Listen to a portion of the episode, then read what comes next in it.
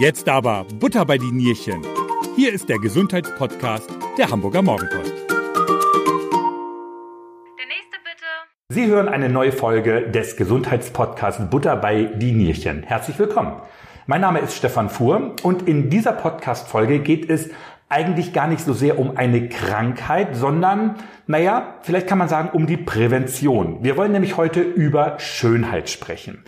Wie das alles zusammenhängt, möchte ich heute in der Praxis für ästhetische und Anti-Aging-Medizin Medical Contour in der Hamburger Hafen City herausfinden. Mir gegenüber sitzt der Chirurg und Arzt für medizinische Ästhetik Mauricio Serron. Hallo Mauricio. Hallo lieber Stefan. Wir kennen uns auch schon ein bisschen länger, deswegen duzen wir uns auch. Ich ja. sage das immer vorweg, weil ähm, es kommt manchmal sonst ein bisschen so komisch rüber. Ne? Sag mal, ähm, ich habe in deinem Lebenslauf gelesen, du hast im UKE ja. Medizin studiert hier in Hamburg und hast eine umfassende Ausbildung in der chirurgischen Onkologie und Bauchchirurgie erhalten.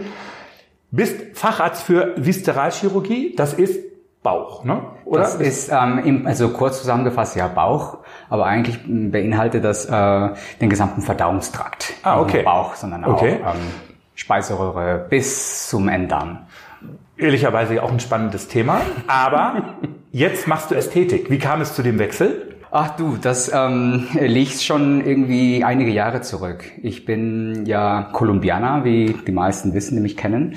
Und äh, dort ähm, ist man auch mit dem Bereich Ästhetik, plastische Chirurgie ähm, sehr, sehr ähm, befasst, auch schon in früheren Jahren. Ich kann mich erinnern, dass meine Mutter, als ich irgendwie ein Kind war, auch ihre erste Nasen-OP hatte, weil sie einen Defekt hatte und, und, und auch meine Tanten. Und ähm, dort ist es einfach viel, viel, viel ähm, üblicher. Die Leute reden total viel mehr darüber im Vergleich zu Europa, Deutschland.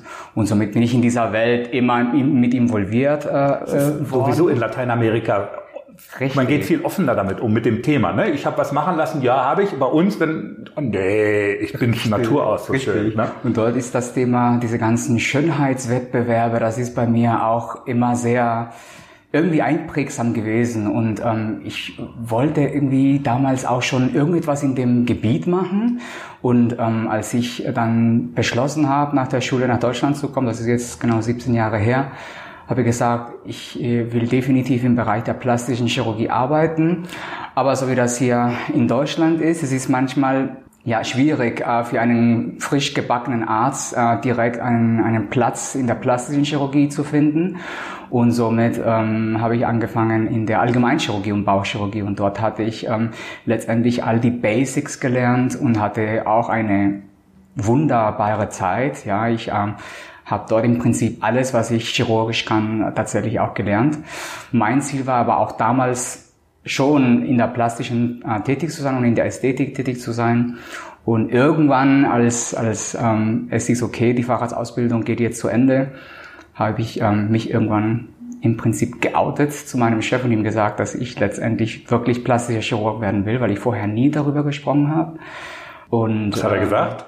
Er war ziemlich positiv überrascht. Okay. Ich dachte jetzt, ah, jetzt habe ich ja, ihn ausgebildet und jetzt will er weg. Genau, und, ne? genauso denkt man ja auch immer, weil, naja, wenn man auch natürlich ausgebildet werden will, muss man natürlich immer sagen und zeigen, ich will das ja unbedingt, das ja. ist mein Lebensprojekt, ja. das ist mein Wunsch. Und ähm, aber er hat es ziemlich positiv angenommen und meinte, Mauricio, weil wir uns auch geduzt haben, er meinte, es gibt nichts Besseres im Leben, wenn man weiß, was man genau will. Mhm. Und wenn das dein Wunsch ist, respektiere ich das und ich kann dir auch helfen. Dann hat er sein Telefon genommen, hat mit dem Chef in der medizinischen Hochschule in Hannover, wo er herkommt. Und äh, somit ähm, kam es ziemlich prompt zu einem Vorstellungsgespräch dort in der Abteilung und ein paar Monate später, nachdem ich Facharzt war, glaube vier Tage nach der Prüfung, bin ich nach Hannover gezogen und es ging weiter. Und danach habe ich gesagt, ich möchte jetzt nicht weitermachen und äh, mache jetzt mein eigenes Ding ja. und habe. Ja. Wie lange dauert die Ausbildung zur ästhetischen Chirurgie? In, Hannover, Wenn, du hast gesagt, zwei Jahre gearbeitet, aber die Ausbildung an sich? Die Ausbildung insgesamt dauert ähm, sechs Jahre. Okay. Aber dadurch, dass ich bereits Facharzt für Chirurgie, also für Allgemeinchirurgie bin, hätte ich nur drei Jahre, drei, ja, drei Jahre, gute drei Jahre gebraucht. Ne? Weil man hat sehr viele gemeinsame Schnittpunkte in diesen chirurgischen Fächern, ja. so dass man letztendlich nicht ähm, die das Ausbildung so halten lang. kann man. Genau, kann genau, man diese folgen, Sachen. genau. Und äh, dann habe ich gedacht so, nee, also das ist mir irgendwie zu blöd vom System her. Und dann habe ich gesagt, ich möchte jetzt äh, etwas Eigenes mir aufbauen. Und ich hatte, wie gesagt, mich so oder so sehr viel mit dem Thema minimalinvasive Ästhetik, mit All-Around Injectables, also alles, was, was Unterspritzungen angeht. Und ähm, habe einfach äh, angefangen, das zu machen, was, was ich auch wirklich will. Und Darüber reden wir ja gleich nochmal, was man alles machen oder was du jetzt auch alles machen kannst.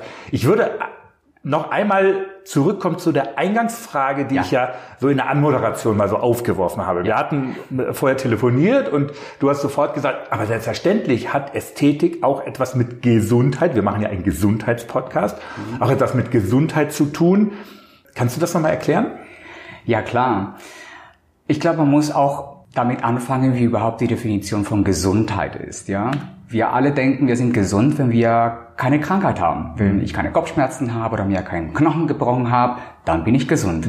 Und das ist nicht so. Also heute äh, definiert die WHO die Gesundheit als ähm, ein, ein Wohlbefinden deines physischen Zustandes, deines emotionalen Zustandes, ja, und auch deines sozialen Zustandes. Und all diese drei Komponenten machen letztendlich dein Wohlbefinden und deinen Gesundheitsstatus aus. Und ähm, wir kommunizieren miteinander, wir gehen alle zur Arbeit, wir haben Besprechungen, wir ähm, sind in vielen Sachen involviert in unserer Community, in der Society, sage ich mal so. Und ähm, ja, das beeinflusst auch letztendlich äh, unser Wohlbefinden. Ja, wenn wir ein, ein ähm, vielleicht einen eingeborenen Defekt im Gesicht haben, zum Beispiel eine Nasenfehlbildung oder meinetwegen keine Ahnung im Bereich der der der, der Wangen auch ein Defekt oder wenn man schon von sehr früh an irgendwie einen ganz müden Aussehen äh, hat, ein ganz müdes Aussehen hat, Entschuldigung. Ähm, kann man das auch korrigieren und diesen Menschen auch ähm, letztendlich Sicherheit geben und und und ähm, wie, wie sagt man das? Also wie, wie kann ich das erklären? Also die, diese Menschen fühlen sich dann tatsächlich einfach besser mit sich selbst und müssen nicht mehr so viel darüber nachdenken, wie sie in Fotos rüberkommen. Weil sie immer so. denken, wie sehen andere mich? Genau. Also ich meine, wir machen einen mit der Podcast, das ist sehr gut. Mit der Wahrnehmung von anderen von einem selbst. Genau. Also ich habe ja eine ziemlich große Nase und man sieht das im Podcast ja nicht so. Das- also, also es ist, es ist ähm, schon so, dass man natürlich auch früher dann immer mal, oh ja und so, ne? Und da gibt ja so äh, diverse Sprüche. Um, ich, also man kann das schon verstehen. Wobei natürlich auch ähm, Schönheit liegt ja allerdings auch immer im Auge des Betrachters. Ja. Ne? Also das Richtig. heißt, was der ein, also was man selber an sich vielleicht gar nicht so schön findet, sagt der andere, das stimmt doch gar nicht. Du siehst doch richtig gut aus. Dann kommt vielleicht die Patientin oder Patient dann zu dir und erzählt das Problem und dann fängst du ja an, bestimmt auch, du hast erstmal den fachmännischen Blick, aber dann gibt es ja bestimmt auch so bestimmte Parameter, du berätst dann ja auch und ähm, lehnst auch eine Behandlung ab. Wenn ich, ähm, ich sag mal so, nicht sehe, dass dieser Patient tatsächlich einen Benefit durch diese Behandlung hat ähm, und ähm, das auch mein ästhetisches Empfinden nicht wirklich anspricht, dann ähm, sage ich auch durchaus, dass, äh, dass ich das nicht machen würde und dass ich vielleicht auch jemand anders empfehle, der es vielleicht auch machen würde. Weil letztendlich ähm, mache ich das alles nicht für das Geld, ja, sondern auch tatsächlich, um, um, um Menschen tatsächlich auch wieder Sicherheit zu geben. Ja, obwohl das auch viele Menschen als kontrovers sehen, aber ich sehe das anders. Menschen, Menschen haben Unsicherheiten, ja, und ähm, wenn man auch dabei helfen kann, warum denn nicht helfen? Mhm. Und auf der anderen Seite ist es auch so, ich ähm, konzentriere mich sehr auf, auf diesen Menschen, der jetzt gerade mir gegenüber sitzt. Dieser Mensch kommt mit einem Problem, mit einem Anliegen und ich ähm, analysiere immer, warum, woran liegt es? Warum ist dieser Mensch damit so, ähm, wa, wa, was stört denn ihn eigentlich an sich? Und man stellt immer wieder fest, dass hinter jeder Konsultation bei mir steckt eine Geschichte. Ja, jede, zum Beispiel eine Narbe im Gesicht, die einen Patienten sehr, sehr stört. Und dieser Patient eine ganz negative Erfahrung mit dieser Narbe hat und das immer wieder ihn erinnert, wie es vielleicht in der Vergangenheit war und die Leute ihn ansprechen, was passiert ist und man sich schlecht fühlt, man sich eventuell auch schämt. Ja, ähm, bei so etwas kann man auch helfen. Ja, und ähm, und auch diesen Menschen ein ganz anderes Lebensempfinden geben. Sie gehen dann auch offen auf Menschen zu. Ne? Und so weiter und so fort. Es ist, äh, es ist wirklich sehr, sehr, sehr, sehr psychologisch am Ende. Ja, okay, das kann ich mir gut vorstellen. Es ist wirklich ja. sehr psychologisch. Ja. Es steckt wirklich hinter jeder Konsultation eine Geschichte. Ja. Ja. Und wenn jetzt aber jemand kommt und so völlig abstruse Sachen hat, kann, kannst du mal, also, ich möchte aussehen wie Justin Bieber. ähm, Gibt's doch bestimmt. Ja. Also nicht äh, unbedingt wie Justin Bieber, ich weiß gar nicht, wie er jetzt aussieht. Aber es kommen natürlich oft Frauen ja mit irgendwelchen Bildern von Instagramern, von Influencern ja. aus der ganzen Welt und sagen so, oh, Mauricio, diese Frau hat so schöne Lippen oder diese Frau hat so eine tolle Nase und die sieht so und so aus. Ähm, ich möchte so gern so aussehen. Und dann muss ich immer die Leute immer stoppen und sagen so, ähm, erstens ist es ein Bild, was auch eventuell irgendwie retuschiert ist. Ja, ja. Ähm, das ist nicht die Realität. Instagram ist nicht die Realität. Ja, es gibt ja auch tausend Filtern, die man auch heute irgendwie anwenden kann und man sieht perfekt aus, aber auf der anderen Seite ist es ganz anders, ja. Und ähm, ich sage auch den Menschen, vor allem auch die jungen Menschen, die davon so beeinflusst werden, ähm, sage ich wirklich, du bist wirklich in deinen besten Jahren jetzt, ja. Und das ist eigentlich die Version, wie du am, am schönsten, am besten, am jüngsten aussehen wirst. Jetzt dann genieße es und, und nimm das so, wie es ist, ja, weil ich kann dir nicht die Nase von Kim Kardashian machen. Das ist nicht realistisch. Die mit Sicherheit, also man muss ja immer vorsichtig sein, aber die wahrscheinlich ja. auch irgendwie gemacht ist oder so. Ja, ich glaube, in der ganzen, in der ganzen äh, Promi-Welt ähm, gibt es kaum jemand, der, der irgendwie frei von einer Behandlung ist. Also ja. ich, da ist, glaube ich, jeder durchgegangen. Jeder. Wir hatten ja gerade eben schon mal über, über äh, äh, Kolumbien oder Süd Südamerika gesprochen. Ja. In Amerika ist es ja auch wahnsinnig weit verbreitet, oder? Also ich glaube, es ist in Amerika eher, wer nichts gemacht hat, der ist in der Minderheit ähm, alt, und da wird ja auch offen drüber gesprochen. Ja. Mal eben in der Mittagspause schnell, oh, ich gehe mal schnell zum Botoxen oder so. ne? Das ist ja in Deutschland ja weit entfernt. Oder siehst du eine Entwicklung, dass wir auch amerikanische Verhältnisse bekommen oder auf dem also, Weg dahin sind? Ich sehe schon eine gewisse Tendenz, ja, ähm, weil ähm, diese Produkte, die wir jetzt auch alle anwenden, sind populärer, die sind zugänglicher für alle, die sind sogar auch etwas günstiger, sag ich mal so, und die Leute reden darüber. Die Leute wissen auch schon, dass man auch präventiv wenn man gewisse Alterungszeichen im Gesicht sieht, dass man sie auch ein bisschen ähm, präventiv behandeln kann, so dass man später, wenn die volle Kanne an Alterungszeichen da ist, ja, ähm, man auch weniger Produkte benötigt, so dass auch die Behandlung am Ende nicht so teuer ist. Ne? Das hat schon ein, eine, eine gewisse Präventionsansicht ähm, von den Menschen. Okay. Dann gehen wir doch mal ins Eingemachte. Ja. Also, wir haben jetzt ja immer ein bisschen schon Botox mal fallen lassen und, und, und. Ja. Was kann ich gegen Falten machen? Botox. Also, gehen wir mal, was ist Botox?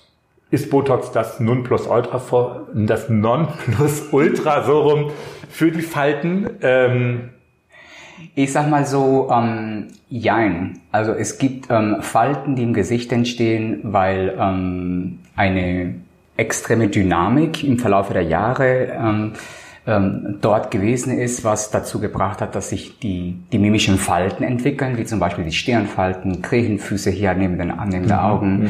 in den Augen ähm, oder die Zornesfalte, die, die die Leute auch so zornig äh, anschauen lassen. Und es gibt aber auch Falten, die vor allem entstehen aufgrund des Volumenmangels, ähm, der ähm, durch den Reifungsprozess, sage ich mal so, nicht Alterungsprozess, das setzt sich mal so schlimm an, durch ja. den Reifungsprozess entstehen, wie zum Beispiel die Nasen zwischen der, äh, die Falten zwischen der Nase und dem Mund, also die sogenannte Nasolabialfalte oder die Marionettenfalte, wie man hier in Deutschland auch als Merkelfalte genau, kennt. Ja. Darf ich das überhaupt ja. sagen?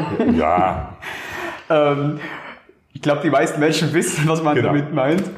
Ähm, und so weiter und so fort. Und ähm, Botulinumtoxin, also das sogenannte Botox, das kennt auch jeder als Botox, aber es ist eigentlich Botulinumtoxin. Botox ist eigentlich nur ähm, eine Marke, so wie Coca-Cola oder Kleenex oder okay. Tempo. Ne? Und ähm, das ist letztendlich ein Protein, was ähm, hochgereinigt wird und als Pulverform kommt und ähm, ist isoliert und man kann äh, damit letztendlich den Muskel entspannen. Und wenn man sich vorstellt, dass man im Gesicht alle Mimikmuskeln hat, ja, die sich hin und her bewegen und diese Mimikfalten ähm, auslösen. Wenn sich diese Muskeln entspannen, ähm, entspannt sich auch die Haut darüber. Die erholt sich dann und somit ist die Haut etwas glatter. Ich habe mal gelesen, ist, ist das Nervengift? Ja. Das klingt schlimm. viele Leute, ja, richtig. Ähm, ich glaube, viele haben, haben ähm, eine Fehlinformation davon, äh, darüber.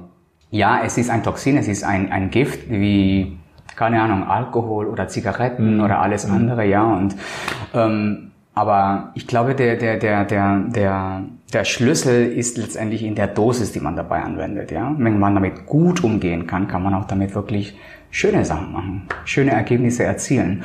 Und ja, es ist ein, ein, ein Toxin, das ein Bakterium produziert. Das ist ein sporenbildendes Bakterium, das Clostridium botulinum.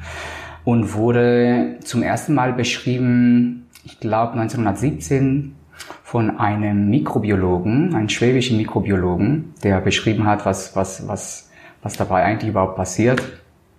Eigentlich geht die Geschichte, die Geschichte noch viel länger zurück, irgendwie 1800, Mitte der 1800, wo, wo man den Botulismus entdeckt hat oder beschrieben hat, nämlich ähm, dass die Leute eine komplette Körperlähmung bekommen, sogar auch eine Atemlähmung, durch den Verzehr von äh, Vergaten von schlechtem ja, okay. Schweinefleisch in Wurst. Ja, okay. Botulinum kommt vom Botulus und das bedeutet Wurst in Echt? dem lateinischen Ach. Wort, ja. Und ähm, man hat das damals äh, irgendwie gesehen und ähm, viele Jahre später hat man entdeckt, was überhaupt passiert dabei. Und ja, es hat, es hat eine schöne Entwicklung am Ende gehabt, weil ähm, dann in den 70er Jahren äh, hatten, hatte eine, eine sehr bekannte kanadische Augenärztin ähm, damit Patienten behandelt, die ähm, diese sogenannten Blepharospasmen haben. Krämpfe in den Augenlidern, so, ja. die Lider zucken ja. oder auch bei, bei gewissen ähm, äh, Bewegungsstörungen der Augen irgendwie und die haben das um die Augen immer appliziert und die Patienten kamen irgendwie auch Monate später und haben gesagt, so ja, ich habe eigentlich gar keine Probleme mehr mit meinem Zucken, das ist alles prima. Und ich sehe aber, ich habe null Falten mehr. Aus. Ich habe gar keine Falten ja. mehr. Und dann haben äh, das natürlich die, die, ähm, die diese erste, ich glaube, das ist Jane Caruthers, heißt sie in Vancouver, wenn ich jetzt nicht falsch bin. Und ihr Mann ist ein Dermatologe gewesen. Und dann haben die beiden angefangen, letztendlich darüber Studien zu machen. Und dann ist letztendlich diese, diese Legende die geboren oder diese Erfolgsgeschichte der Kosmetik ja, geboren. Genau. Und dann äh, kam es natürlich zu einer, zu einer Explosion ja. und man hat tatsächlich bewiesen, dass man, dass man auch damit äh, Alterungszeichen äh, mit, also über die wegen der Mimikfalten behandeln ja. kann. Und kann man das überall im Gesicht anwenden? Ja, Theoretisch kann man das überall im Körper anwenden. Okay. Also Botulinumtoxin hat nicht nur die Anwendung im, im, im Kopf, du kannst es tatsächlich vom Kopf bis zum Anus anwenden. Okay. Ja, es gibt ähm, ähm, ähm, Anwendungsgebiete in der Kosmetik, in der medizinischen Kosmetik, aber auch ähm, im, im, im, therapeutischen, medizinischen Bereich. Ne? Früher war das ja ein Medikament, was neurologisch angewendet wurde bei Patienten mit, mit angeborenen, ähm, also mit frühkindlichen Hirnschäden, die mit Muskelspasmen dann ähm, ähm manifestiert waren ähm, Menschen, die, die ähm, halt extreme Kontrakturen hatten, die wurden halt mit Botulinumtoxin behandelt und ähm, so konnte man sie wieder mobil machen, dass die, deren Gelenke auch nicht versteifen und so weiter und so fort. Ja. Und es gibt auch viele andere Gebiete wie ähm, im Bereich der Kaumuskeln kann man auch ähm, ähm, sowohl auch die Schmerzen und der Verschleiß der Zähne, die damit zusammenhängen, als auch also beim Zähneknirschen, beim Zähneknirschen so. ja, okay. Zusammenbeißen. Und man kann auch damit das Gesicht ähm, letztendlich formen, weil, weil ähm, diese, diese Muskeln auch manchmal sehr wachsen können, wenn sie sehr, sehr, sehr belastet sind ähm, und das Gesicht so ein bisschen dicker. Erscheint. Mhm. Und man kann, den, wenn man in diesen Muskeln Botox appliziert, das Gesicht auch schmaler machen. Du kannst auch Botulinumtoxin dem, im, bei Migränepatienten anwenden. Ja, also in der Neurologie auch sehr, sehr ähm, populär. Ne? Ähm, du kannst, es ist auch ganz interessant, dass jetzt, äh, ich glaube, jetzt läuft eine, die letzte Phase dieser Studie bei Patienten, die auch eine depressive Störung haben und im Bereich der Zornesfalte äh, behandelt worden sind die tatsächlich auch eine Besserung der Symptome durch Anwendung von Botulinumtoxin hatten. Und du kannst auch zum Beispiel bei Patienten, die unten im Bereich des, des Afters auch zum Beispiel eine Analfissur, ja, eine ganz übliche Erkrankung in der Allgemeinchirurgie, die ich auch fast täglich gesehen habe in der Notaufnahme. Diese Menschen verkrampfen extrem da unten in diesem Schließmuskel. Das kannst du auch mit Botox behandeln. Fissur ist so ein, so ein Riss, ein oder Riss so. Ja, okay. was letztendlich wirklich sehr, sehr, sehr, sehr schmerzhaft Ja, ist und ja. unangenehm für die Patienten, die es haben. Okay. Ja. Und somit hat Botox tatsächlich auch im Verdauungstrakt und äh, in dem Muskelgewebe, auch bei Schmerzen und so weiter und so fort auch an, eine Anwendung. Und man kann es überall anwenden. Es ist ein Medikament, was tatsächlich unzählige Studien hat. Also es ist, ich glaube, es gibt kein Medikament, was, äh, zu dem es so viele Studien gibt wie zu Botulinumtoxin. Sind wir also doch wieder so ein bisschen im Gesundheitsbereich angekommen. Also Ja. da ist ja auch, äh, bist du doch gar nicht so schlecht. Wenn du mir jetzt Botox spritzen würdest, Ja. also jetzt, kann ich mich danach auf die Straße trauen oder sehe ich dann grün und blau aus im Gesicht ähm, und habe dann gleich das Schild in der Hand, hier, Stefan war bei der Schönheitsbehandlung. oder? Das ist ja witzig, die, die, die Vorstellung. Ähm, ist unterschiedlich. Ich glaube, es ist eher ein Wunder, dass man im Gesicht kein blaues Fleckchen verursacht, wenn man eine Injektion in das Gesicht ähm, letztendlich durchführt. Weil unser Gesicht, wenn man die Haut abmacht, ja, man sieht darunter unzählige Venen, Arterien und ähm, andere Strukturen. Und, ähm, aber ja, also bei den meisten Patienten sieht man kaum etwas. Man kann sich auch dabei so ein bisschen helfen mit, mit Lupenlampen, mit ähm, speziellen ähm, Nadeln, die wirklich ultra dünn sind und ganz zierlich sind. Und man kann damit so ein bisschen das Risiko vermindern, ein blaues Fleckchen äh, zu verursachen. Aber es kann auch passieren, es kann aber auch nicht passieren. Bei, bei den meisten passiert es nicht, aber es kann trotzdem wirklich Ja. vorkommen. Und ein blaues Fleckchen kann man auch abdecken. Und dann sieht man ja auch manchmal in, im Fernsehen haupt, also hauptsächlich ja natürlich irgendwie prominente oder amerikanische Schaus, äh, Schauspieler, die überhaupt das ganze Gesicht nicht mehr bewegen können. Die also wie versteinert da sind, ja, also gar nicht mehr lachen können, gar nicht mehr richtig sein. Die sind doch, die, die haben doch sämtliche Mimik verloren. Muss man äh, also also Sorge haben, wenn man äh, jetzt bei dir sich spritzen lässt, dass auch irgendetwas schief geht? Ist die Gefahr gut? Also die Gefahr wird mit Sicherheit wahrscheinlich da sein, aber ist sie groß? Also ähm, meine Philosophie ist as natural as possible, wenn ich einen Patienten behandle. Ich möchte nicht jemanden entstellen oder wie jemand anders aussehen zu lassen. Es sei denn, der Patient hat einen besonderen Wunsch. Ja, ich habe auch ähm, sehr unterschiedliche Patienten von Hausfrauen, Frauen mit in Führungspositionen in Unternehmen. Ich habe Transsexuelle, ich habe junge Patienten, ich habe alte Patienten, ich habe Männer, auch in jeglichem Alter. Also und es gibt ja immer dabei natürlich unterschiedliche Wünsche und Vorstellungen. Aber mein, mein, meine Prämisse ist äh, as natural as possible. Und das, was du meinst mit den Schauspielern in Amerika, das ist, das ist, glaube ich, auch die, die, die Wahrnehmung, die man auch früher von, von, von all diesen Produkten hatte. Früher, ich rede jetzt von 30 Jahren zurück, ähm, waren die Produkte nicht so gut entwickelt ähm, und man hatte letztendlich so da, das, den Endpunkt von Botox als Freeze. so, im Gesicht bewegt sich nichts Ja. und dann ist alles schön glatt. Ja. Ja. Und ähm, das ist ähm, zumindest in meiner Wahrnehmung und, und, und in, in, in dem, was ich biete, tatsächlich nicht, nicht, nicht drin. Also ich, ich möchte, dass jemand auch eine Mimik hat, auch zeigen kann, dass er sich freut, dass, oder dass sie äh, traurig oder, oder, oder, oder zornig ist und so weiter und so weiter. Eine gewisse Bewegung soll schon da sein. Ähm, Das sieht ja auch ehrlicherweise nicht schön aus, wenn da so eine Mumienmaske vor einem steht, oder? also es ist Finde ja, ich, finde ich genauso. Aber es gibt, wie gesagt, auch Patienten, die auch da denken, dass eine Behandlung nicht erfolgreich gewesen ist, wenn man nicht einge wie gefroren aussieht. Ja? Okay. Viele denken, man ist nur richtig behandelt worden, wenn sich nichts bewegt. Ja? Und da, da muss man tatsächlich auch die Patienten dazu bringen, dass es tatsächlich nicht, so nicht der Fall ist. Ne? Das, das, das ist, da, da reden wir auch schon wieder über die Dosis. Ne? Also in, in der Dosis ist letztendlich auch äh, dieses, äh, das Schöne, so wie wenn man kocht. Ja? Wenn du ein schönes Gericht kochst und du die volle Kanne an Pfeffer gibst, dann schmeckt das nicht.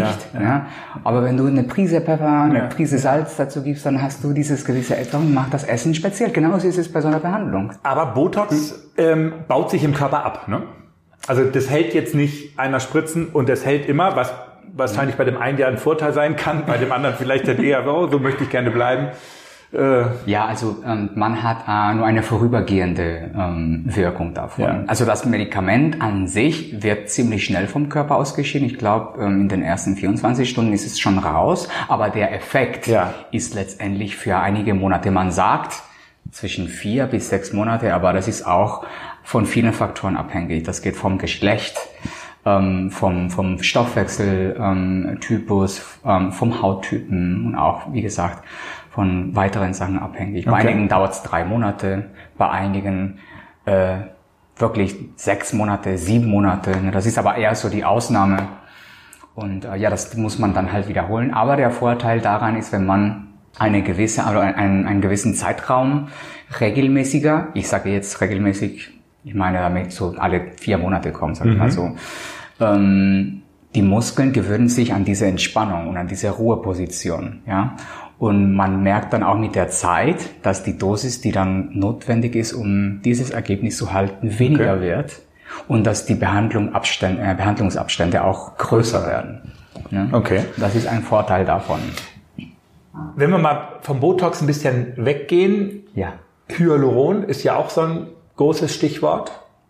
Damit ja. kann man auch viel machen. Es wird auch gespritzt, genauso wie Botox, aber es ist eine ganz andere Sache. Hyaluron ist ähm, ein Zuckermolekül, was in unserem Körper auch natürlich vorkommt. In Gelenken, im Augapfel, in der Haut, eigentlich überall. Und ähm, das, was man unterspritzt, ist letztendlich ein, ein synthetisches Produkt, was aber dem, was, was man im Körper hat, sehr, sehr, sehr, sehr, sehr ähnelt. Ja. Und ähm, aufgrund dessen gibt es auch kaum allergische Reaktionen auf, auf, auf diese Produkten.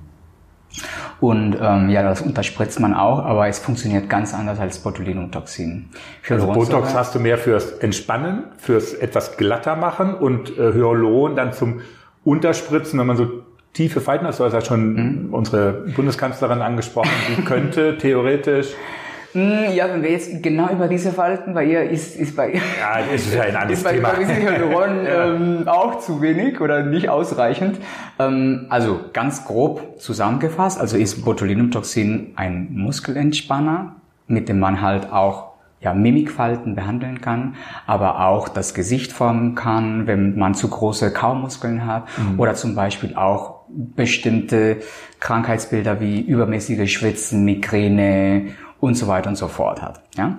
Und dann äh, hat man Hyaluronsäure, das ist eher ein Produkt, was Volumen verleiht. Ja, man kann damit, äh, wenn man Volumen im Gesicht aufgrund des Reifungsprozesses erlitten hat, dieses Volumen wiederherstellen und dadurch gewisse Konturen im Gesicht kreieren oder wieder, wieder bringen, wieder, wieder machen und ein gewisses Lifting auch erzeugen kann. Minimal, aber auch ein gewisses Lifting. Du hast mir auch ähm, im Vorfeld mal erzählt, dass du auch Männer, hast du gerade eben auch gesagt, es ja. kommen auch Männer zu dir in die Praxis, die auch teilweise versuchen oder du kannst die wieder etwas männlicher machen, indem du Volumen ja, ich weiß nicht, wie heißt das denn? Hinten, hinten in die. Du meinst die, hier im Kieferwinkel. Ja, ja, und genau. Die Jawline. So unter den Ohren sozusagen, so, dass die ein bisschen ein markanteres, männlicheres Gesicht bekommen. Ne? Mhm. Das, sowas kann man auch machen dann mit Hyaluron. Man, man kann mit Hyaluron Gesichter skulpieren. Und das ist letztendlich auch mein, mein eigentlich so meine Hauptfunktion, das, was ich auch am liebsten mache.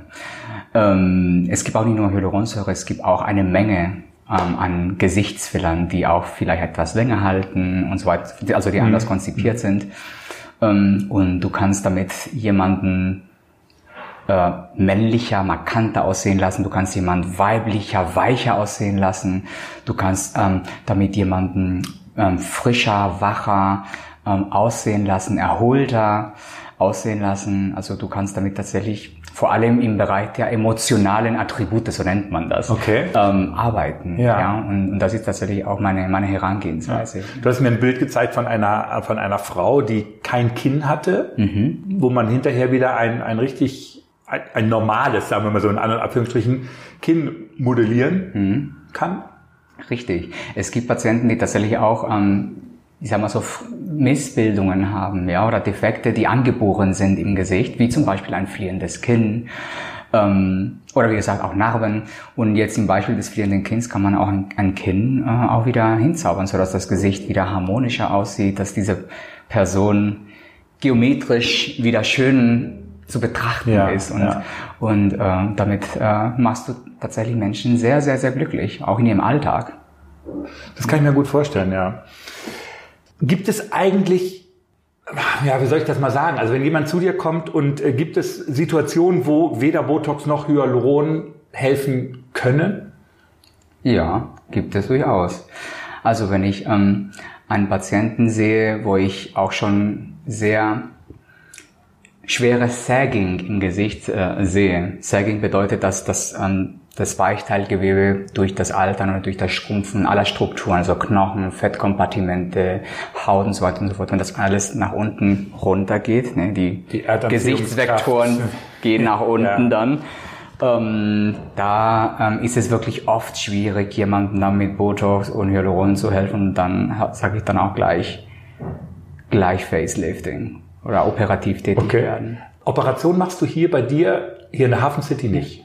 Nein, nee, hier habe ich nicht die Möglichkeiten, ähm, ich sag mal so die, die, die räumlichen äh, Ja. Möglichkeiten, aber ich äh, bin operativ tätig äh, mit einem Kollegen von mir, mit dem ich früher gearbeitet habe in der plastischen Chirurgie äh, und zwar in Hannover. Und äh, dort bin ich einmal die Woche und operiere mit ihm also von Augenlidern, Ober-, Unterlider, Fettabsaugungen, also Körperkonturierung Ja, auch, deswegen auch Medical Contour, weil Ja, ja. wir alles an Konturierung äh, anbieten wollen.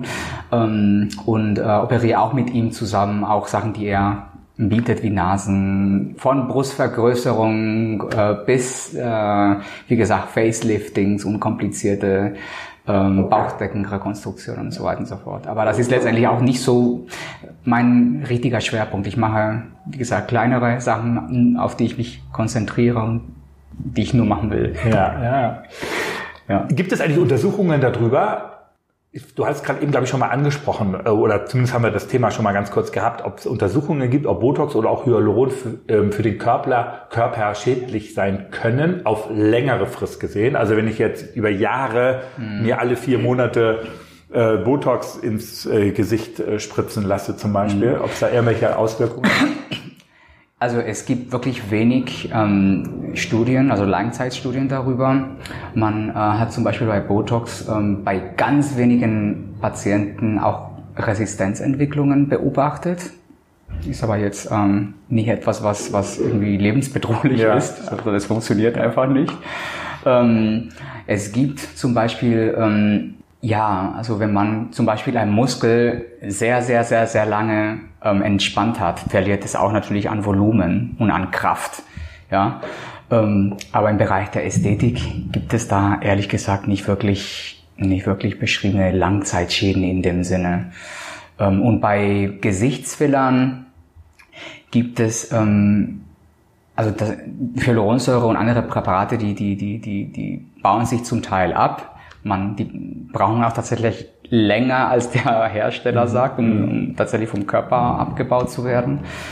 Ähm, es kann manchmal Probleme geben, wenn man zum Beispiel im Bereich der Unterlidregion, diese sogenannte Tränenrinne, die die Menschen so, so, so haben, also so ähm, Fragen ne, behandelt zu werden, ähm, da kann man tatsächlich auch nach Jahren auch Komplikationen entwickeln, wie chronische Schwellungen, Augenbeuteln, eine Lymphabflussstörung dort haben. Aber man kann die Hyaluronsäure dann auch wieder auflösen, auch nach vielen, vielen Jahren. ne. Das ist tatsächlich der Fall. Das ist nämlich auch ein interessantes Thema. Wenn es mal mit Hyaluron komplett schiefgegangen ist, kann man, also im Gegensatz zu Botox, aber bei Hyaluron kann man wieder etwas gegen angehen und die Hyaluronsäure dann auflösen und dann ähm, im Zweifel wieder ähm, das Behandlungsergebnis, also den Zustand von vorher wiederherstellen. Ja, also das ist das, das ähm, Tolle an, an der Hyaluronsäure, das Sicherheitsprofil, was, was dieses Produkt auch bietet, dass man tatsächlich mit einem Enzym ähm, das Präparat komplett wieder auflösen kann, wenn man äh, zum Beispiel ein Gefäß damit ähm, trifft und das Gefäß damit letztendlich ähm, ähm, verstopft wird oder okkludiert wird. Und zum Beispiel ein Gesichtsbereich davon kein Blut oder keine Nährstoffe mehr kriegt, keinen Sauerstoff und eine Nekrose beziehungsweise eine Infektion und eine Narbe später entsteht, wenn man nicht rechtzeitig tätig wird. Ähm, wenn man das auch erkennen kann, ja, wenn man imstande ist, sowas zu erkennen, kann man die Hyaluronsäure sofort wieder auflösen und, und dieses Problem vermeiden. Es gibt auch noch viel schlimmere oder seltenere ähm, Komplikationen wie die sogenannte Erblendung. Ja, davon wissen, ich glaube, die wenigsten Menschen, dass so etwas passieren kann. Ähm, es ist auch wirklich eine Rarität. Es ist wirklich eine sehr, sehr, sehr, sehr seltene Komplikation, die aber passiert. Deswegen und immer zum Facharzt, zum Spezialisten gehen und nicht irgendwie ja. an der Ecke äh, im Hinterraum. Jein, also ich meine, Komplikationen können auch den Experten passieren, ja. Auch wenn du unter den besten Händen bist, ja, kannst ja, du eine Komplikation als Patient bekommen. Das ist wirklich so, weil ähm, also man kann gewisse ähm, Risiken minimieren, indem man mit gewissen Techniken arbeitet, mit gewissen Instrumenten, Produkten und natürlich die anatomischen Kenntnisse ist das absolut Wichtigste dabei. Und ähm, das haben andere Menschen nicht, die, die das einfach nur illegalerweise irgendwo machen, im Hinterhof oder im Kosmetikstudio ja. oder sonst wo. Und ähm, aufgrund dessen sind mehr diese Komplikationen auch beschrieben, ne? ja. diese Erblindungskomplikationen oder Hautnekrosenkomplikationen. Ja. Ähm, und ähm, ja, aber sind wie gesagt echt seltene Sachen. Und das Gesicht ist wirklich ein wunderbares ähm, ist ein, ist ein Phänomen, sage ich immer. Der menschliche Körper ist ein Phänomen. Das habe ich schon, als ich das erste Mal einen Bauch aufgeschnitten habe, ja, und denke so, oh mein Gott, das der Körper weiß, was, was, was zu tun ist, ja, wenn, wenn ein ja. Problem ist. Und wenn du im Gesicht, selbst wenn du ein Gefäß mal getroffen hast, kommen auch von woanders auch Kollateralgefäße, also Umgehungskreisläufe, die auch dieses Areal auch letztendlich auch ähm, wieder ernähren können. Ja. Ich glaube, es geht Wunder mehr, des Körpers. es ja, passieren genau, mehr, mehr Gefäßproblematiken, als man denkt. Ja. Ja. Sag mal, wie alt sind deine Patienten so im Schnitt? Wie alt? Ja. Ich, ich habe von wirklich, sag mal so, 17, das ist glaube ich der jüngste Patient, den ich mal behandelt habe, bis Mitte 70. Okay. ich habe 80 ist ja auch das neue 60, sagt man ja so. 80 das heißt ist das neue 60. 80-Jährige sind heute ja auch viel mobiler, agiler. Ja, ja. Und äh, tun ja. natürlich dann auch ja, ja. etwas Also ein, ein, ein, ein 50-jähriger Mensch heute ist nicht wie ein 50-jähriger Mensch vor 30, das 40 stimmt, Jahren. Genau. Guck dir mal Jennifer Lopez an. Die Frau ist 52 Jahre alt jetzt geworden. Guck mich an. Hallo. Guck mich an. Ja, du bist ja noch äh, keine 50. Nee, aber äh, das ist ja, ja unglaublich. Sag mal, und wie hoch ist der Anteil an Männern? An Männern? Ja. Ich würde sagen mh, zwischen 35, 30 Prozent. Okay, ist ja. also weniger, aber es die Männer holen auf. Die Männer äh, heulen auf, ja, du ja. hast recht. Also ich habe ähm, natürlich noch viel weibliches äh, Klientel, ja. also viele Patientinnen.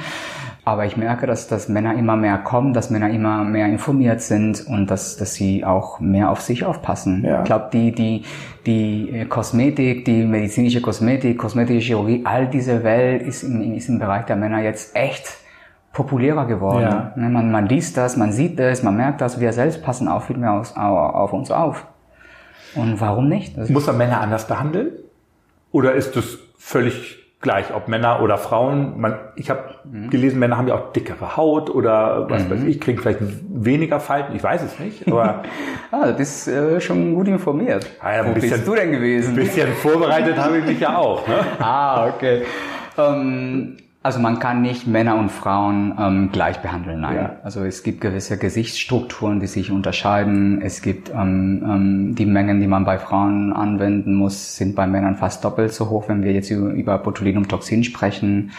Ähm, und die Muskeln kräftiger sind, oder? Ja, weil die Muskeln kräftiger sind, größer sind. Ähm, da brauchst du halt natürlich mehr. Also bei Männern ist Botulinumtoxin teurer als bei einer Frau tatsächlich. Männer haben per se auch ein, ein aktiveres oder ein, ein, ein wie sagt man das, deren Stoffwechsel ist einfach ähm, kräftiger, schneller ja. ähm, als bei einer Frau. Und bei denen halten Produkte halt nicht so lange wie bei einer Frau. Mm, und zudem kommt auch noch dazu, dass, dass man natürlich gewisse Kenntnisse über Verhältnisse, Proportionen, ähm, und Winkeln im Auge haben sollte als Behandler, um ein männliches von einem weiblichen Gesicht unterscheidet oder vielleicht ein männliches Gesicht, der, keine Ahnung, aus Südamerika kommt oder ein männliches Gesicht aus Asien, aus Afrika. Ne? Also es gibt da auch ethnische Unterschiede mhm. und da muss man immer unterschiedlich herangehen, ne? weil du kannst nicht einen Asiaten gebogene Augenbrauen verpassen. Ja, das wollen die alle überhaupt nicht. Ja, das da wäre für sie fatal. Die wollen eher lieber tatsächlich eine Augenbraue, die gerade ist, ohne einen Peak, wie zum Beispiel sich eine arabische Frau wünscht oder eine kaukasische Frau wünscht oder eine südamerikanische okay. Frau wünscht. Ne? Da sind wir dann wieder fast am Anfang des Gesprächs. Eine gute Beratung geht natürlich jeder Behandlung einmal, einmal voraus, ne, wo man als, du als Behandler natürlich auch wissen musst, was will der Patient eigentlich wirklich. Genau. Und dann gemeinsam entscheidet, können wir das so umsetzen oder können wir es halt nicht so umsetzen. Ne? Richtig. Extrem wichtig. Maurizio, herzlichen Dank für das Gespräch. Ja, das war toll. Ich habe viel gelernt. Toll. Und sollte ich mal in die Verlegenheit kommen, dann ähm, können wir ja noch mal etwas näher über Botox reden. Sehr schön. Also bevor du jetzt bei mir schaust, was zu retten ist, beenden wir denn doch mal lieber diese. Oh, diese das wird, das wird ein schwieriger Fall. Ja, ja, ja. ja. Leslie, es hat mir sehr viel Spaß gemacht und ähm, vielen, vielen Dank für diese Einladung. Das war sehr schön. Es verlief wie, wie keine Ahnung, ja, genau. Blitzer. So, ja. so schnell, man könnte sich viel länger unterhalten, habe ich das Gefühl. Ja. Liebe Hörer, wenn Ihnen der Podcast auch so gut gefallen hat wie uns beiden hier, dann freuen wir uns natürlich über eine positive Bewertung. Wenn Sie keine Folge verpassen wollen, dann abonnieren Sie unseren Podcast doch. Fragen und Anmerkungen können Sie uns übrigens in die Kommentare schreiben. Die lesen wir auch alle. Machen Sie es gut, bis bald und vor allem bleiben Sie gesund. Das war Butter bei die Nierchen, der Gesundheitspodcast der Hamburger Morgenpost. Die nächste